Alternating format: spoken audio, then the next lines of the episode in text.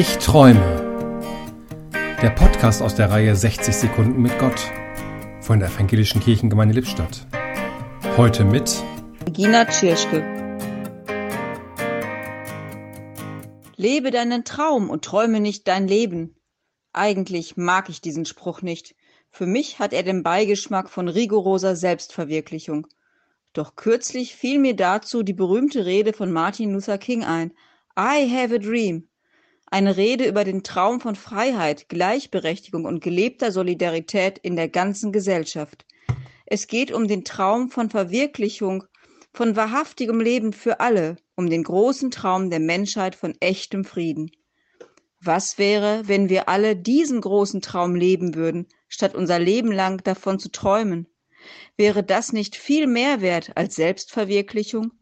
Wäre es nicht traumhaft schön, an der Verwirklichung dieses Traums mitzuwirken? I have a dream.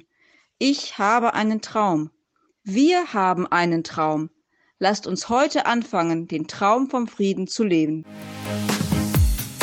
Im Podcast sprach heute Regina Tschirschke.